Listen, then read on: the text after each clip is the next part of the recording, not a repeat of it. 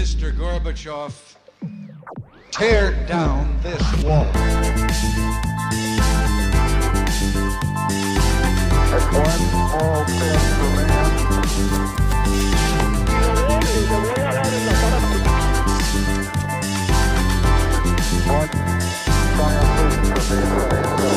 Hola, buenos días a todos y bienvenidos a un nuevo episodio de Acá. Hoy la verdad que a veces uno se cree muy independiente en la vida, pero a veces que la mamá simplemente le soluciona a uno la vida.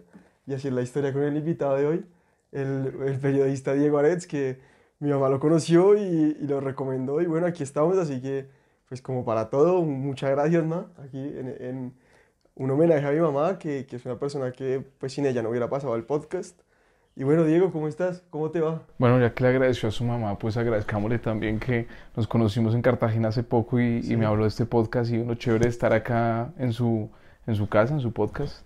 Sí, sí, sí, Diego. Bueno, y digamos que tú eres, digamos, lo que más me impresionó y la historia que vine a contarte, que pues por lo que decidí invitarte cuando mi mamá me habló de ti, es porque cuentas otra historia. Y justamente ahorita que estamos hablando en el pre-podcast, eh, mientras estamos arreglando todo, es, quiero traer un personaje que es importante para mi familia, que se, pues, se, se murió hace, hace ya unos años, que es Antonio Caballero. Eh, pues es alguien con el que tengo una cercanía por, por un vínculo estrecho que tenemos y que pues cuando, cuando hable de ellos van a saber quiénes son, la familia Uricochea, que aprovecho para mandarle un gran saludo. Y él escribe un libro que es Historia de Colombia y sus oligarquías, y en ese libro uno se da cuenta cómo la historia del país siempre la escribió un sector poblacional y las mismas voces, las mismas familias y casi que las mismas historias. Y justamente tú con tu periodismo vienes como a romper eso, haces un documental de un municipio como Arauquita que, y de todo lo que está pasando y digamos rompes eso y, y traes lo que llaman los otros países, la otra Colombia, porque a mí una vez me dijeron una frase en Valledupar que me pareció buenísima, que es, Dios está en todas partes, pero atiende solo en Bogotá. Hmm. Me lo dijo un taxista, un taxi, me lo dijo un taxista en Valledupar y me pareció top y refleja el centralismo. Y además despacha solo los lunes. Sí, despacha solo los lunes. Entonces, por eso, y eso es lo que quieres un poquito con tus documentales lograr, como que se cuenten otras historias en el país. Sí, no, no, está, está muy claro lo que, pues ahorita hablamos un poco de lo que usted conecta a Antonio Caballero, un poco los países de Colombia, que es el nombre de estos documentales, vienen de un poema que se llama Morada del Sur de Aurelio Arturo, un poeta colombiano. En algún momento él dice, Colombia es un país donde el verde es de todos los colores y Colombia no es un país, sino son muchos países, ¿no? Entonces yo tomo esa frase eh, que también William Ospina ha trabajado un texto grande, un libro sobre eso que se llama Los Países de Colombia, donde se, re- se recuenta un poco esto, ¿no? Cómo nosotros, desde nuestra fundación como república, somos una sociedad supremamente diversa, donde están los países de los afros, los países de los negros, los países de los indígenas, más de 70 lenguas indígenas, territorios absolutamente contrastantes como el Pacífico o el llano, pero además cuando uno va a ver el llano, la imagen del llano, que por ejemplo hablando de Arauquita, que es el llano, parte del llano, pero nadie se imagina que en Arauquita hay negros y tienen una historia, y ahí ustedes lo van a poder ver en el documental. Sí, el documental muy bueno. Y el cacao, la historia del cacao me pareció... Uno de los mejores top. cacaos del mundo sale de Arauquita, pero Arauquita tenemos que ubicarnos cómo se llega a Arauquita. No hay vuelos casi comerciales, no hay vuelos comerciales a Arauquita. Para llegar a Arauquita uno tiene que llegar en Satena, que es la aerolínea del estado, llega hasta Arauca, en Arauca va tres horas en carro, tiene que pasar dos retenes del ejército que controlan Caño Limón, ¿sí? Y todo ese territorio es del ELN. En ese territorio no se graba nada sin que ellos de alguna manera acepten que uno puede estar grabando, que uno puede estar. O sea, es un territorio que es otro país, porque el Estado allá está muy limitado, ¿no? Sin embargo, precisamente por esto el documental lo que trata es contar esas historias y romper un poquito, pues, ese país del que tenemos solo la idea de lo violento, la idea de lo lejano, la idea de lo otro, ¿no? Porque además aquí hay un tema que no es colonial, pero sí se acerca al colonialismo y es que siempre lo que usted dice de Bogotá, como que miramos todo Bogotá y el resto es la periferia, Sí, ¿no? O, sí. o- o como a veces le llaman la Colombia profunda, o que parece referencias a Conrad, ¿no? Al corazón de las tinieblas, Sí, sí, eh, un poquito eso.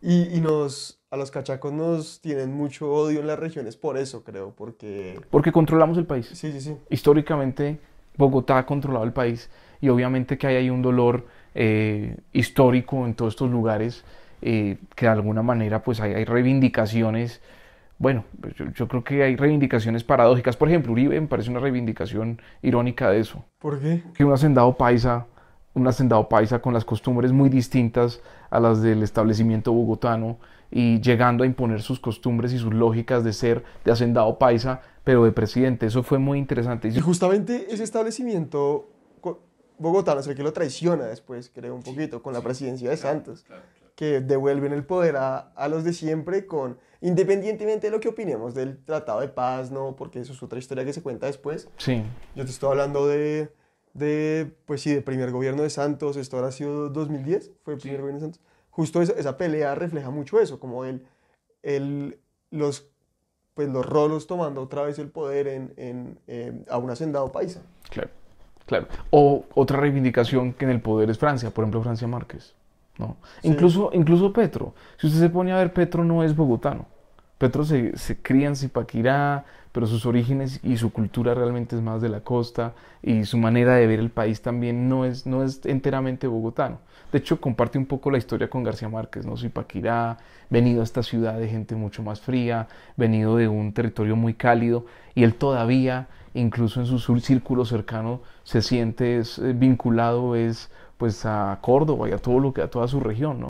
No, y creo que él fue muy inteligente en cómo mandó ese mensaje, de cuando dicen los nadies, los olvidados, creo que es esta, esta paradoja que el país siempre ha sufrido, que es gobiernan unas personas para unas personas sobre los problemas de unas personas y, la, y los múltiples países que tenemos aquí. Sin embargo, yo no creo que sea, por ejemplo, por la culpa de esas personas. Y yo creo que lo de Antonio, un poco de- volviendo a Caballero, es precisamente decir que es la ruptura entre estos distintos espacios.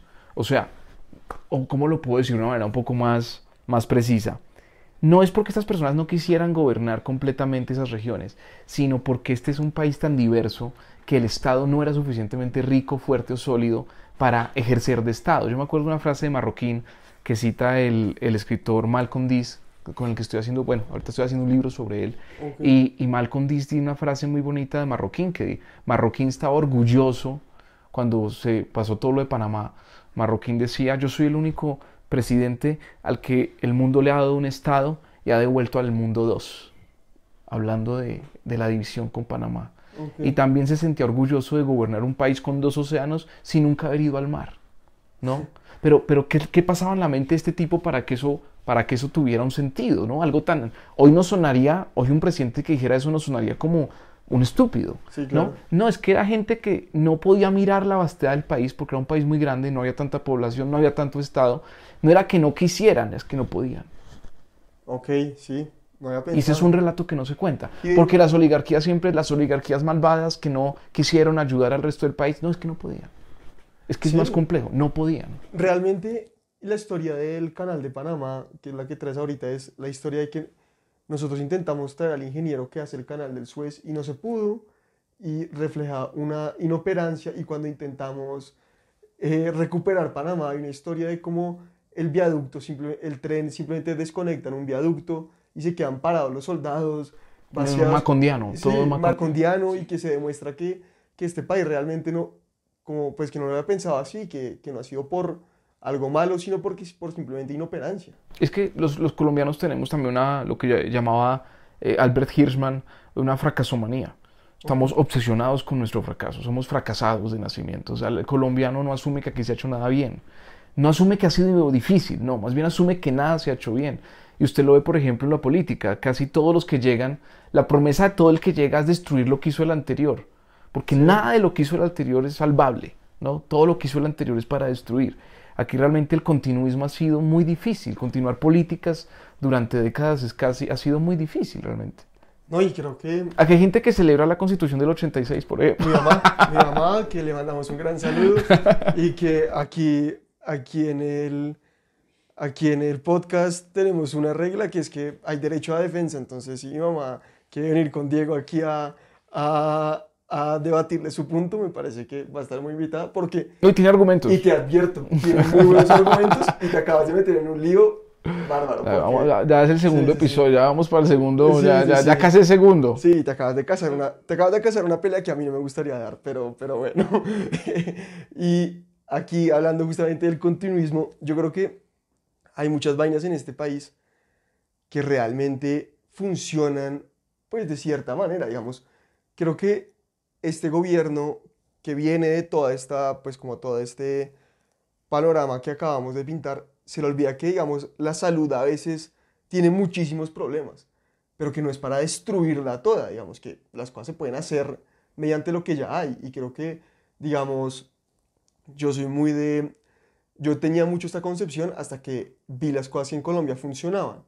Y digamos, en Colombia creo que hay muchas cosas que se han hecho más o menos bien. Creo que, digamos, nosotros realmente tenemos cierta institucionalidad hoy en día, como alguna institucionalidad hay y que y la gente está progresando más a los tropiezos que, que otra cosa, pero que hemos logrado sacar gente de la pobreza y no meterla, que a veces se nos olvida que las cosas pueden ir peor y pueden ir mucho peor, creo.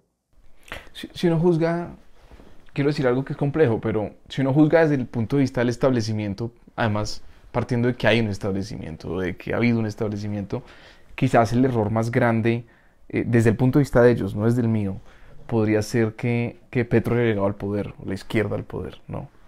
Pero el segundo error más grande a mi modo de ver es no dejarlo gobernar, porque creo que hay una madurez en una sociedad que acepta la pluralidad y la diferencia, en donde democráticamente si ellos ganaron u otros ganan, se les deje hacer a ver qué van a hacer. Y ahí también hay un periodo de madurez para la izquierda muy complejo, porque la Sí. izquierda, eh, a ver, cuando uno ha hecho la tarea de gobernar y el establecimiento con la tarea que ha hecho de gobernar durante décadas, ha acumulado eh, experiencia. Y esa experiencia vale mucho desde el Estado. La izquierda no ha tenido esa experiencia y se nota. Se nota mucho. nota mucho. Y además, ser oposición es un ejercicio muy distinto a ser gobierno.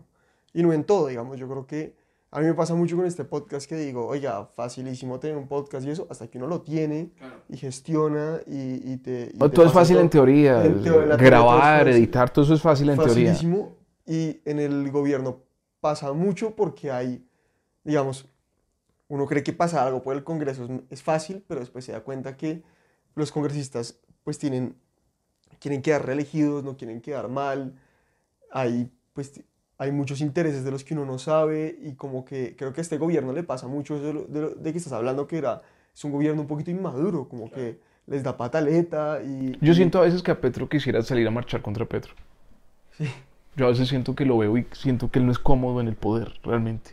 Usted lo ve que desde el primer día les tráiganme la espada. Eh, un estadista juega otras cosas. Pudo haber dicho dejen esa espada allá y traigan la paloma de la paz del Museo Nacional. O sea, juega otros símbolos. Sí, sí, sí. Pero le gusta el juego de la resistencia. Él necesita un enemigo con el cual pelear constantemente.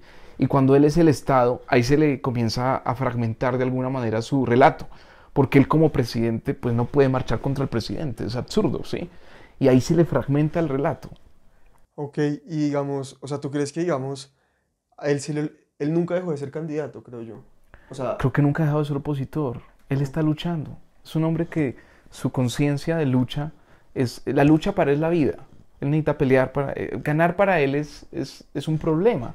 Porque lo que él lo motiva realmente es pelear, luchar. Porque le ha tocado toda la vida. Le tocó en la guerrilla, le tocó como un hombre de origen muy humilde, le tocó como un hombre en el Senado, en un Senado donde hubo 30% de los senadores en un momento eran vinculados al paramilitarismo y él era el que desarmaba esa vaina. O sea, el tipo está vivo de milagro. O sea, su vida ha sido una lucha. Sí. Ahora que él llega a ganar, él no sabe cómo, yo creo que él no entiende del todo cómo afrontar eso. Y se nota. y se nota, y también porque no está abierto a entender unas cosas de las que yo creo que él no sabe tanto y no está dispuesto a asumir que él no sabe tanto.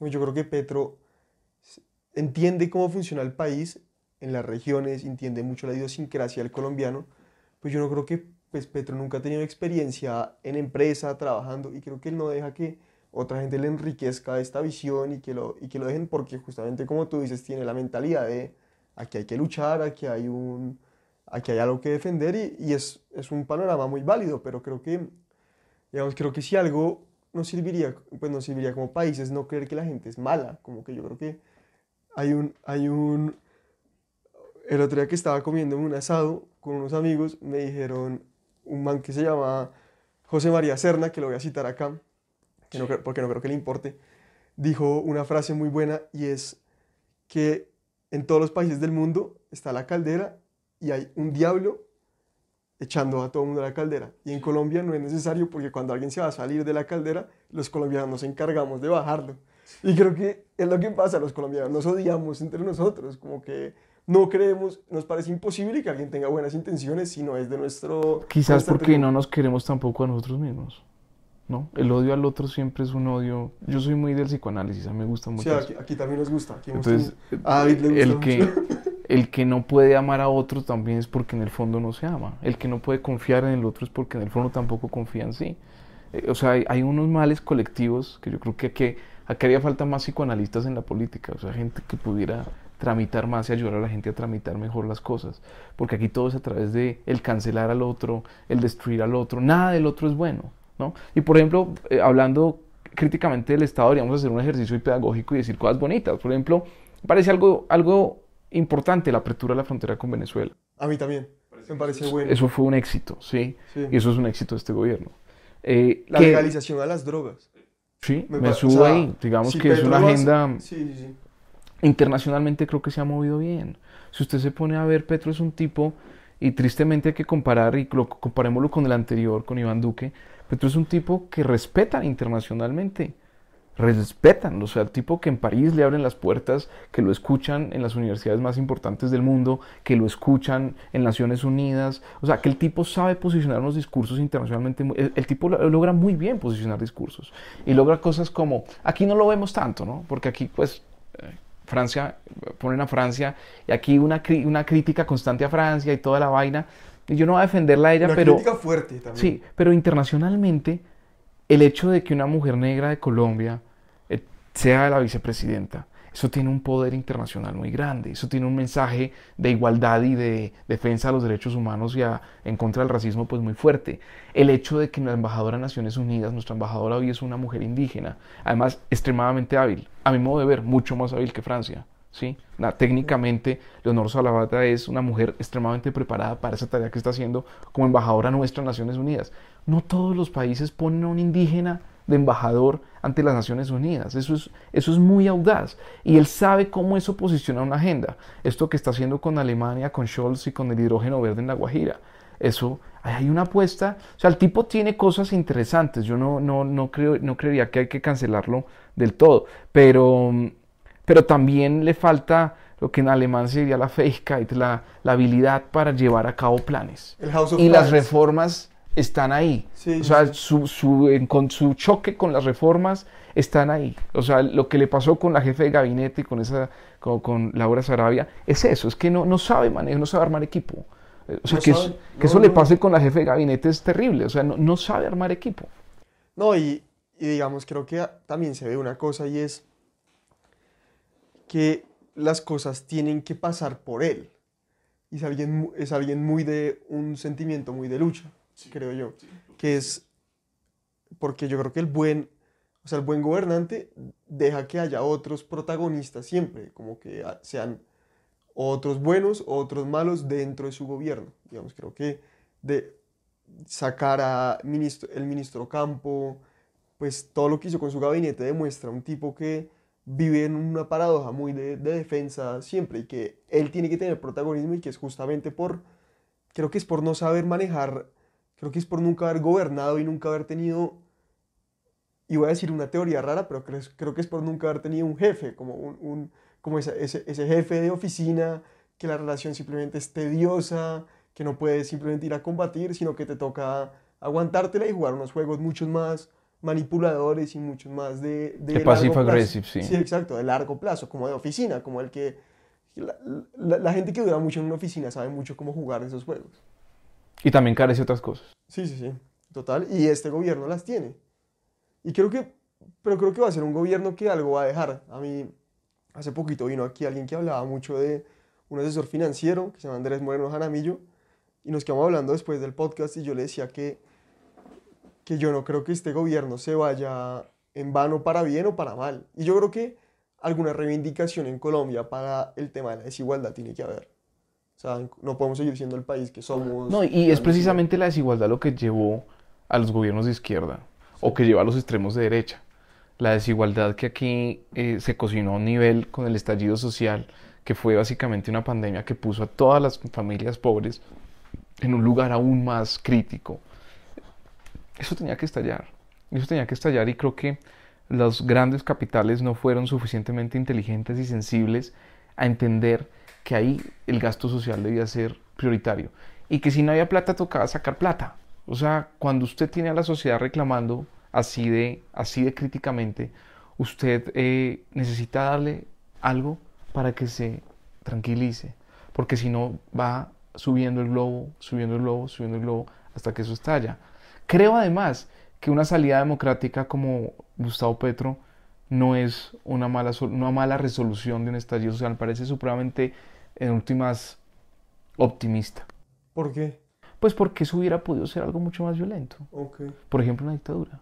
ok, sí. O sea, la gente de la y la gente brava y la gente herida y la gente con hambre provoca quitarle la cabeza a María Antonieta, provoca Sí, sí. la revolución bolchevique, provoca eh, nuestra revolución de independencia con España, fue eso básicamente, gente que estaba mamada de pagar impuestos y que no se viera ni mierda. Sí, o sea, perdón por la, por la expresión. No, no, aquí se vale, aquí se vale. Entonces, entonces realmente la desigualdad y oprimir a la gente lleva a cosas mucho más peores que el hecho de una izquierda en el poder.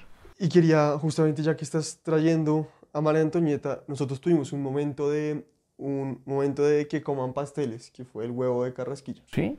Tuvimos Funcionario de ese Duque, momento sí. y es justamente yo defiendo a Alberto Carrasquilla, lo, lo defiendo siempre en mi casa, mi mamá lo critica mucho, que, que creo que es algo- y yo lo, yo lo defiendo. Creo que el tiempo le dio la razón y es porque yo soy alguien que le gusta. ¿El periódico El. Tiempo le dio la razón? No, el tiempo, el transcurso del tiempo, el transcurso del tiempo, creo que el tipo sabía que el estándar pues nos iba a bajar la calificación y su argumento desde el punto de vista técnico era empírico. Era, eh, pero era empíricamente perfecto, o sea, si este déficit no lo solucionamos, nos bajan la calificación de riesgo y nos vamos a endeudar a, un- a una tasa más alta, fue lo que terminó pasando. Y por ese lado creo que muy poca gente puede criticar a Carrasquilla. Ahora, y justamente quería discutirlo contigo, que eres alguien casi que experto en el tema, la comunicación fue muy pobre. A Duque lo aislaron. A Duque lo aislan un grupo que le puede pasar a cualquiera, que a uno lo aíslen los amigos. Entonces los amigos le dicen, eh, tú eres fantástico, tu podcast es el mejor del mundo, eh, tus jeans son los más lindos y, y, mejor dicho, nadie como tú. Y comienzas a estar rodeado de tantas mentiras, ¿sí? Que nadie te dice, huevón, eso que usted está haciendo es un error. Porque usted tiene que crear, y eso le puede pasar a cualquiera, usted tiene que crear un ambiente suficientemente crítico y suficientemente inteligente para que haya gente al lado suyo que le pueda decir la verdad. Y la verdad duele, siempre. A veces la verdad nos favorece, casi nunca. ¿Y qué Casi verdad? siempre la verdad nos duele. que verdad no le dijeron a Duque. No le dijeron que el país se le estaba desmoronando, que su imagen era pésima, que estaban ridiculizándolo los medios también. Todo esto de eh, su semejanza a los cerdos y a la vaina. Ah, ¿por qué? Eso, ¿Por qué? pero es que eso es terrible. Todo eso Sí, comenzó sí. a construirle una imagen y a pervertir la imagen presidencial. Y llegó un punto en que él era un meme. Llegó un punto en que Duque, el presidente, se convierte en un meme. ya en ese punto, ¿cómo sale de ahí el hijo de madre? Entonces, eso no, supieron lo que reitero, que el gasto social era necesario y comunicar cosas buenas que quizás él también estaba haciendo que no lo comunicaban. ¿Por qué? Porque el grupo que lo rodeaba comienza a no dejar entrar a nadie ahí y que nadie le dice la verdad. Hay una buena, eh, hay un buen cuento para eso. Ustedes se acuerdan del traje del emperador, ¿no? Sí. El tipo sale desnudo y todo el mundo dice, pero qué lindo traje, que todo. Hasta que llega un niño, que para mí es el periodista, que dice, no, usted va desnudo, hermano. Sí, sí, sí. Usted va desnudo, es- no, no, no hable mierda, usted va desnudo. El, el nuevo traje del emperador, que solo Sí. los inteligentes lo pueden ver. Exacto, entonces no, usted, usted, usted va totalmente desnudo y, y- y va a perder. A Duque lo llevaron así, yo creo que ese fue el error de él. Nunca había escuchado esa visión y me parece muy interesante y creo que Pero él, creo- él es responsable. No, no quiero decir con esto que él no sea responsable de eso. Él el emperador también era responsable de, de andar desnudo delante Pero de toda la que gente. desde que él llegó se respiraba un aire de que el tipo era un poquito ingenuo. Es, es ing- él le pasó un poco lo de Laura Sarabia. ¿En qué sentido? Gente muy joven que lo meten en una cosa mucho más grande de lo que su experiencia puede asumir y creen que le están dando un premio y en realidad le están dando un problema. Duque la sacó mejor que Laura. Duque está pensionado. Pero se veía, Laura no. se veía un tipo. Pero al final de su gobierno se veía un tipo acabado. La esposa acabada. Pero aún tiene chances. Yo lo veo por ahí que anda viajando, está becado, pues está pensionado. Pues, Sí, yo sí. creo que él tiene futuro, Bueno, pero, pero creo que. pero no se ría. No, yo, pues, o sea. Aquí se puede mamar gallo, ¿no? No, Sí, obvio. Pero yo creo que. No, yo no sé, yo creo que el no tipo- le ve futuro usted, No, güey. No le ve futuro. Sí, fue A mí encima me pareció, o sea, y, y En estos ya lo voy a entrevistar, entonces eh, seguro dije eso porque lo voy a entrevistar, pero no. ¿Sí? No, no, No, pero sí lo voy a entrevistar, pero. No, aquí yo creo que Es un tipo joven pensionado, o sea, ¿quién tiene eso? O sea, eso ya, ya alguien podría hacer algo con eso, ya fue presidente. no, pues el tipo ya sí. Puede que haga algo con su vida. Sí, no sé. Yo creo que sí, no, no sé, me parece, ojalá, ojalá. Le deberíamos dar una segunda chance tal vez, ¿no? Oiga, me invitó a hablar de un documental, no No hablamos del más. documental, yo iba a No, hablar del documental, listo, te- solo política, qué Pero ahora cosa sí, tan ahora berraca. sí volvamos a Arauquita, porque, porque Arauquita, Arauquita me pareció unas cosas chéveres que he visto, como un, un- un municipio, ¿por qué te interesas por ese municipio? Porque ya toca ir más o menos cerrando y sí quiero que, quiero que la gente, a a pesar de que lo que hemos hablado es muy interesante, vea el documental y conozca Arauquita. Como, Porque, porque Arauquita, porque cuando se piensa en Arauquita casi siempre es la guerra. Y no podemos condenar a un municipio ni a ningún ser humano a una historia única. Yo creo que ahí me, me sitúo con una pensadora que se llama Chimamanda, que es una feminista muy crítica la TED Talk, la un- y sí. la escritora. Y, y es, no podemos condenar a nadie a una historia única. Todo el mundo tiene derecho a una diversidad narrativa y a una diversidad de sus historias. Y en ese sentido, eh, Arauquita es, lo que intenté con Arauquita es contar las historias de una gente que está luchando para salir adelante, que están produciendo el mejor cacao de Colombia, que lo están exportando y se lo están dando a conocer a todo el mundo, que tiene uno de los lugares más mágicos en medio de, digamos, esto es prácticamente el llano, pero es la frontera, es la puerta con Venezuela. Algo que no se dice mucho, por ejemplo, Arauquita ha recibido 75 mil venezolanos los últimos cinco años. 75 mil Sí, en, en un un municipio, ¿de cuánto? 20 mil, 30 mil personas. O sea, estamos hablando de la generosidad de ese pueblo con la gente y con otro país que está viviendo una crisis eh, humanitaria como es Venezuela. Todo eso son historias maravillosas de esperanza. Y eso es lo más lindo. El otro día me llamó una, una persona del pueblo y me dijo eh, que gracias por hacer este trabajo porque eh, le había dado esperanza sobre su municipio, sobre su historia. Para mí eso es un logro eh, hermoso. Y yo creo que si nosotros como como los colombianos o nosotros conociéramos mejor nuestra historia y mejor las historias diversas de Colombia o los países de Colombia, eh, creo que nos amaríamos más. Ok, sí. creo que esta es la clave para desarrollarse. Sí, yo, yo tengo la, la teoría de que los colombianos, y a ver, uno no puede decirle a nadie cómo vivir su vida, ¿no? Y quiero ser enfático en esto. Pero creo que lo que más nos serviría es que es el turismo interno. Como que si uno tiene unas vacaciones, las gaste en Colombia, que deje de... Nunca entendí cuál es la aspiración del colombiano con ir a Miami, como nunca la fascinación, como lo que demuestra. Y creo que deberíamos empezar a viajar por Colombia y conocer Colombia. A mí, cuando conocí... Ha invitado a Arauquita, ya tenemos que hacer el Ok. siguiente, Sí, sí, sí. siguiente este del podcast en Arauquita. Ojalá, ojalá. Allá, allá vamos. Bueno, Diego, y aquí ya para cerrar tenemos un cierre que es de siempre y aquí necesito que te la juegues, que te metas al, al pues que te metas al barro y es, ¿qué crees que va a pasar en los próximos cinco años? De todos los temas que hablamos. En Colombia. En Colombia, ¿cuál es tu, o sea, se ve, se ve que eres alguien que conoce el país, que las visiones que tienes son únicas, porque, ¿qué crees que va a pasar, pu- pues, en política, cultura eh, y, y demás? Yo creo que aquí eh, uno a veces en la historia cree que las decisiones de las personas son lo que más determinan el curso de los hechos y no es así a veces. Por ejemplo, si tú ves el, mapa electoral de Colombia como ha cambiado en las últimas dos décadas, es impresionante porque han aumentado 12 millones de votantes. Y uno se pregunta de dónde salieron esos 12 millones si en Colombia la gente no, se, no, no tiene una tasa de natalidad tan alta. ¿De dónde salieron tantos votos? Y la respuesta es la información, los celulares, la internet. De hecho, Petro no podría ser presidente si no es por los medios alternativos, o sea, las redes sociales. Un poco lo que pasó en la primavera árabe, un poco lo que pasó en el movimiento de, bla- de las vidas negras importan en Estados Unidos. To- todas estas cosas son clave, la internet, lo que, lo que puede hacer por los cambios sociales. Lo que quiero decir con eso es que el cambio no necesariamente va a depender de si hay un gobierno de derecha, un gobierno de izquierda o nuestro. Yo creo que después de Petro mm, va a haber una vuelta a la derecha. Yo creo que eso está claro. Yo creo que esto no, tristemente no va a ser una vuelta al centro derecha o centro izquierda, que es lo que a personas como yo nos, nos, nos gustaría. a, las personas que nos consideramos del centro nos gusta no es, no es que el centro sea una cosa, sino es que precisamente el centro son muchas cosas. O sea, es que yo me puedo sentar con alguien que es de centro derecha, con alguien que es de centro izquierda y, podemos tejer juntos, ¿no? Eso es lo que a mí me parece bonito, ¿no? Del centro, ¿sí? Pero yo no creo que vayamos para allá. Somos una sociedad muy polarizada. Vamos a ver cosas muy locas como el, el profesor Hernández, el, el ingeniero Rodolfo Hernández, personajes tan raros en la política con 10 millones de votos, una cosa absurda. Entonces, yo lo defiendo a muerte, un tipazo. Entonces, bueno, allá usted, pero, pero yo creo que esas cosas pueden pasar. Eh, creo que la gente se preocupa demasiado del orden público y de la paz, ¿no? Con todo esto de la paz total y todo eso.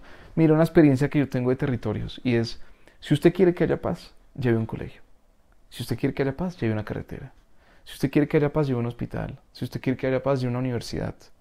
Esos grupos, cuando llega al Estado, cuando llega la sociedad, cuando llega el desarrollo, esos grupos dejan de tener fuerza. Esa es la paz. Y eso es lo que hemos venido haciendo además. Yo creo que sería, sería eh, errático y vuelvo fracas, fracaso maníaco decir que no hemos logrado cosas. Si tú ves la historia de Colombia, sí hemos logrado cosas. No a la velocidad que hubiéramos podido. Siempre se puede hacer más, pero se han logrado cosas.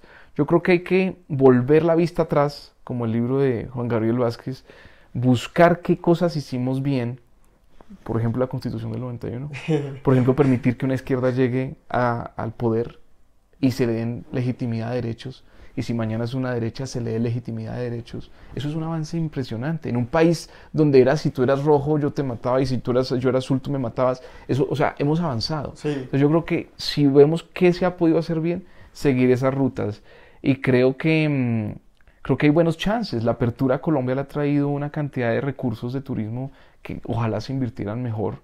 Creo que es un país con un potencial impresionante. Yo creo que aquí todavía el tema ecológico no lo hemos sabido aprovechar muy bien. Somos una mina verde, o sea, tenemos mucho dinero, muchos recursos, una población mediana, no somos una población muy grande. Realmente, por ejemplo, cuando se le cuenta a sociedades como la China que aquí hay 20 millones de personas bajo la línea de pobreza, allá eso les parece absurdo. Que, es que allá 20 millones, eso es muy poquito. O sea, realmente sacar 20 millones de personas de la pobreza no es tan difícil. Es una tarea que tenemos urgente. y sobre todo se puede. Y otra cosa es reducir la desigualdad. Si se reduce la desigualdad, casi todo mejor.